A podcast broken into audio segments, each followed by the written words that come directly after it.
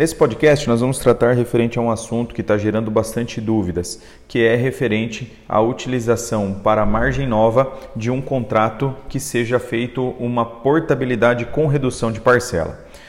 Bom, primeira coisa, eu vou falar o que a autorregulação prevê e o que foi divulgado pela Febraban. O que está previsto e o que foi divulgado é que, se essa margem nova ela for resultante de uma operação de portabilidade, ela vai estar sujeita às condições comerciais previstas na autorregulação.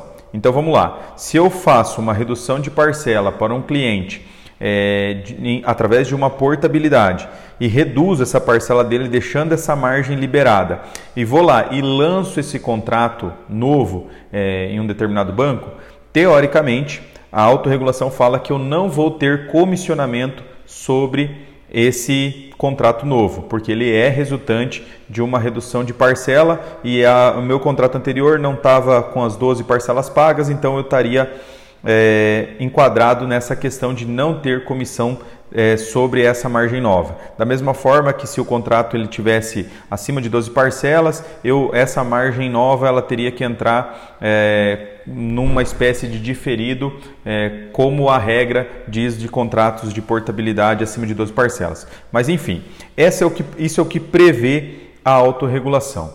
Agora, a gente analisando a situação, a gente acha muito difícil e isso já em contato com alguns gerentes, eles nos passaram que o banco ele ainda não tem mecanismos para verificar se aquela margem nova que ele recebeu, ela é resulta resultado de uma portabilidade de redução de parcela. Logo, o banco ele não vai ter, se ele não consegue verificar, ele vai pagar comissão. O que, que acontece na prática, tá? Na prática, a gente está falando mais ou menos o seguinte: as promotoras, isso pelo menos a Isocred é assim, acredito que 99% das promotoras devem ser da mesma forma, elas são, é, os, os, sistemas delas são preparados para re, ler relatório.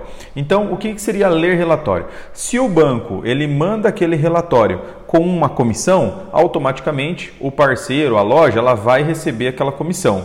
Se vier do relatório zerado, é, automaticamente vai ser zerado para aquele parceiro ou loja. Então, eu acredito que nenhuma promotora ela vai definir esse pagamento ou não, porque ela não tem como ficar conferindo todas as operações que vêm de margem nova, principalmente agora falando depois da virada da, da folha de janeiro, não tem como confirmar é, da onde vem aquela margem nova, se ela é resultante de uma redução de parcela.